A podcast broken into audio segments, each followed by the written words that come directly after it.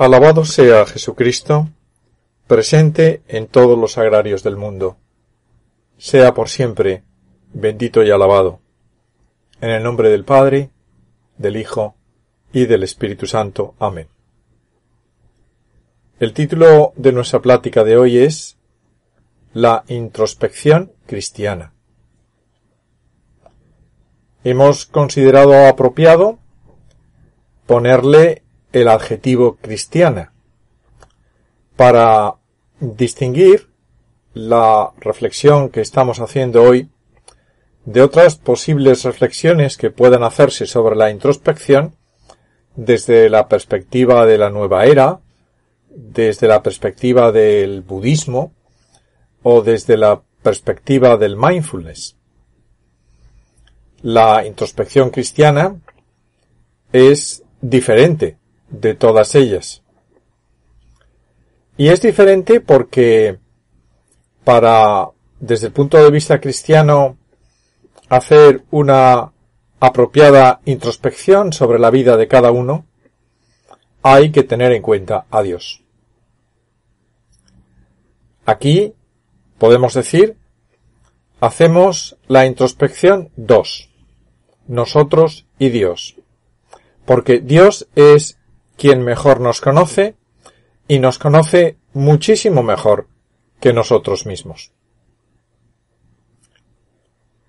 No vamos a hablar de examen de conciencia ni de examen de vida, sino propiamente de introspección, de meterse en la vida propia para desentrañar no ya su sentido, porque a veces no damos con él, desentrañar su destino.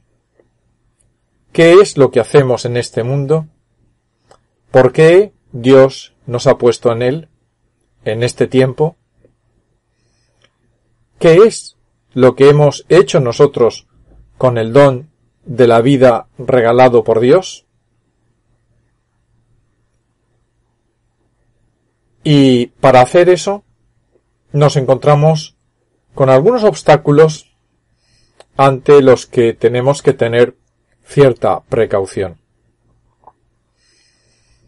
Un primer obstáculo es el problema del autoengaño. El autoengaño es algo común en muchas personas y nosotros mismos puede que nos hayamos autoengañado muchas veces porque nuestros sentidos nos traicionan y porque la memoria no es del todo fiable. El autoengaño está viene como consecuencia de la falsificación inconsciente de hechos que nos han pasado. Hechos que nosotros hemos visto de una manera que después, con el paso del tiempo, hemos edulcorado o les hemos, le hemos puesto ciertos, eh, ciertas circunstancias o ciertos atenuantes que no han tenido y que de resultas de todo eso pues deviene en que muchas veces esos hechos se parecen muy poco a lo acontecido en realidad. Lo hemos visto en muchas personas. Gente a la que les hemos preguntado por algunas circunstancias de su vida, que nos han contado su historia, y que después cuando hemos preguntado a otras personas que también conocían esa historia, pues por ser familiares suyos, por ser sus hermanos, nos hemos dado cuenta de que los hechos no coincidían,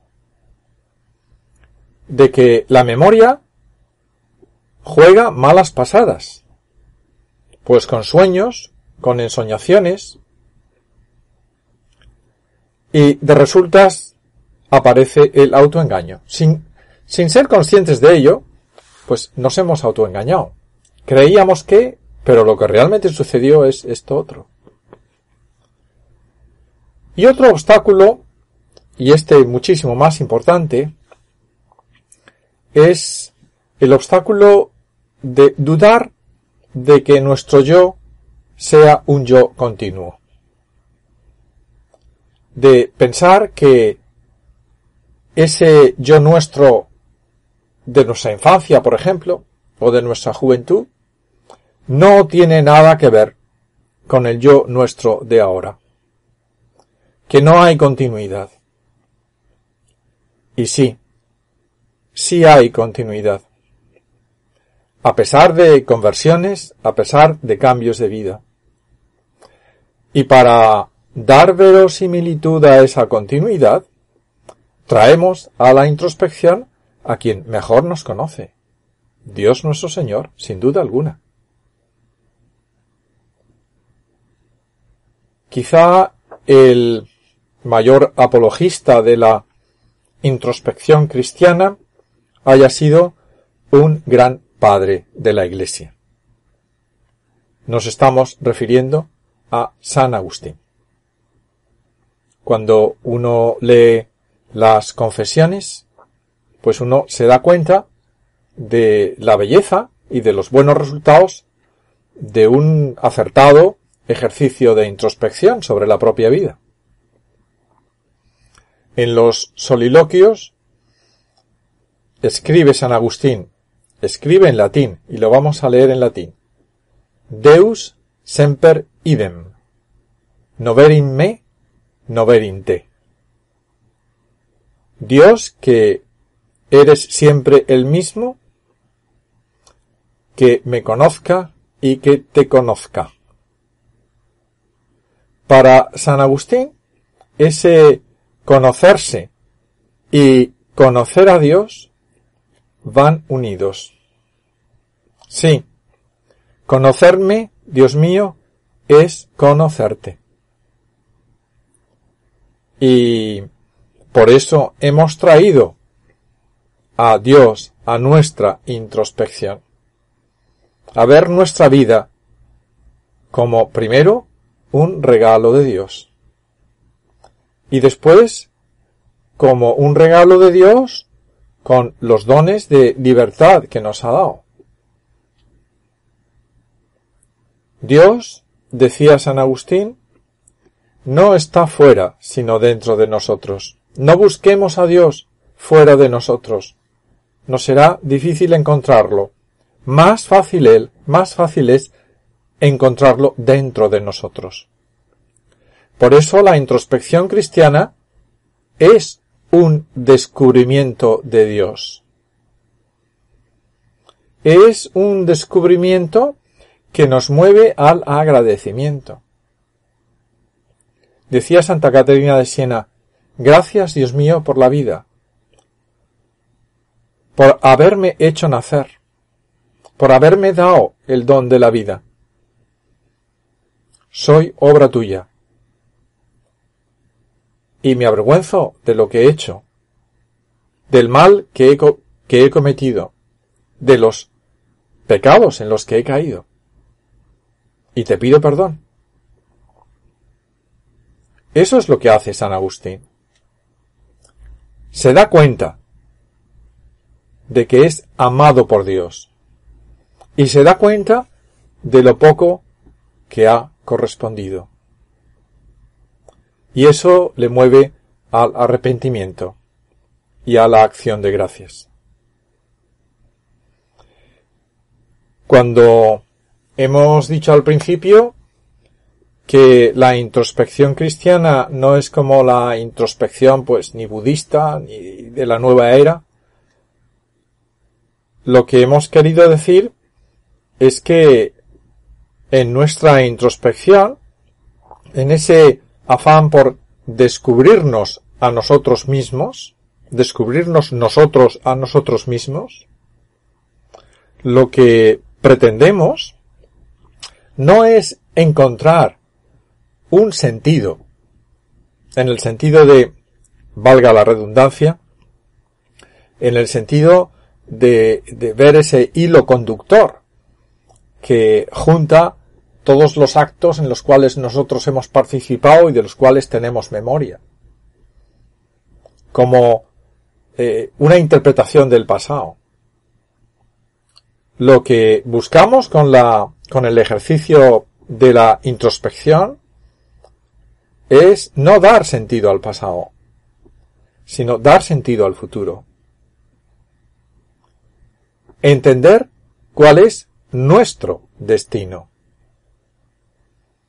Señor, ¿por qué me has hecho así? ¿Por qué me has traído aquí y ahora? ¿Cómo has tutelado mi vida? ¿Por qué he ido por este camino? Y queremos saber eso para vislumbrar nuestro destino.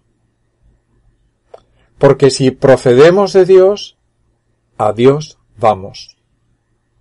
Ese fue el gran descubrimiento de San Agustín. Se dio cuenta de que Dios estaba en su vida. Y se dio cuenta con ello de que Dios era también su meta. Cuando vemos nuestra vida y la vemos cabalmente, sin poner excusas, sin trapichear con las circunstancias por las cuales hemos atravesado hasta llegar a la edad que tenemos. Cuando vemos lo malo y vemos lo bueno, lo lógico, porque todos fallamos y todos somos pecadores, es pedir perdón a Dios. Es arrepentirse del mal uso que hemos hecho de ese inmenso don que Dios nos hizo al traernos a este mundo y regalarnos la vida. Señor, perdón. Perdóname por el poco fruto que he sacado de esta gran merced. Ese perdón, fruto del arrepentimiento, va como reclamando una enmienda, porque ya miramos al futuro. Y en el tiempo de vida que me quede, Dios mío, te quiero recompensar. Quiero hacer todo el bien que no he hecho hasta ahora. Quiero reparar los daños que yo haya podido causar en los demás. Quiero restañar las heridas. Quiero parar esos dolores que yo pueda haber ocasionado. Y quiero reparar. Pero quiero hacerlo con todas mis fuerzas Incluso porque sé que de muchos males que yo he cometido no tengo memoria. Que hay faltas de las cuales no me he dado cuenta. De que he tenido víctimas a mi alrededor, víctimas de mi comportamiento, de mi mala fe, de las cuales no he sido consciente y a las que no les he podido pedir perdón. Por todo eso, Señor Dios mío, te quiero recompensar en lo poco que puedo. Y de aquí a que me muera, quiero hacer tu voluntad. Quiero regalarte mi amor. Quiero que tú seas el centro y fin de mi vida. Para esto está la introspección cristiana. Es una introspección que nos sitúa de cara a la meta, de cara al final del camino. Dios me ha puesto aquí para salvarme, para llevarme al cielo. Y no puedo impedírselo. He de colaborar. He de poner todo lo que yo pueda poner de mi parte para conseguir la salvación eterna. Ese es mi destino. El sentido de mi vida es mi destino. La vida eterna. Pase lo que pase, haya pasado lo que haya pasado. Y eso es lo bonito de nuestra fe cristiana. Eso es lo bonito de, de la Iglesia Católica. Que siempre, siempre, siempre podemos recomenzar. No importa los pecados que hayamos cometido. Dios, si acudimos a Él con un corazón contrito y confesamos nuestros pecados, nos perdona siempre. Porque de esto no nos podemos olvidar. Valemos la sangre de Cristo. Todo lo malo que hayamos hecho en nuestra vida queda limpio por la sangre de Cristo. Basta que nosotros queramos. Acudamos al sacramento del perdón para recibir ese inmenso cauce de la misericordia divina. Por eso el cristiano, cuando viendo su vida atisba también su destino, no puede entristecerse. Ha de aceptarse. Aceptarse como Dios le ha hecho. Al tiempo que uno rechaza los pecados cometidos y uno se duele por ello. Pero yo me acepto como soy, como soy renacido en la sangre de Cristo. No. Esa introspección que nos llene de tristeza no es una introspección cristiana. Cuando el cristiano se conoce cabalmente, el cristiano no puede menos que alegrarse, porque ha sido redimido. Porque es, a la postre, Hijo de Dios en Cristo. No, desechemos esos pensamientos de desánimo al mirar nuestra vida. No olvidemos que nosotros nos necesitamos a nosotros mismos. Sí, yo también me necesito. Yo también me necesito para caminar el trecho que me queda, para llegar al fin de mi vida abriendo las puertas del cielo, llegando a las puertas de la salvación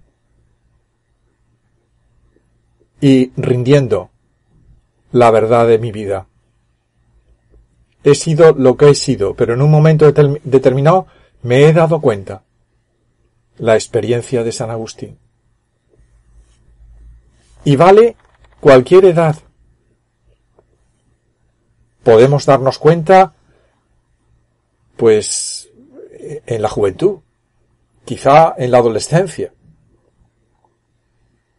a veces en la infancia, otras en la madurez, pero, independientemente del momento en el que sea, miremos nuestro destino. Vamos a Dios. Venimos de Dios.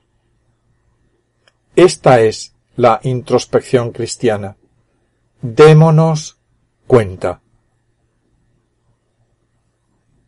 Te damos gracias, oh Dios Espíritu Santo, por las luces recibidas meditando estas reflexiones y te pedimos ayuda para sacar propósitos operativos de mejora como verdaderos hijos de Dios. Que así sea. Amén.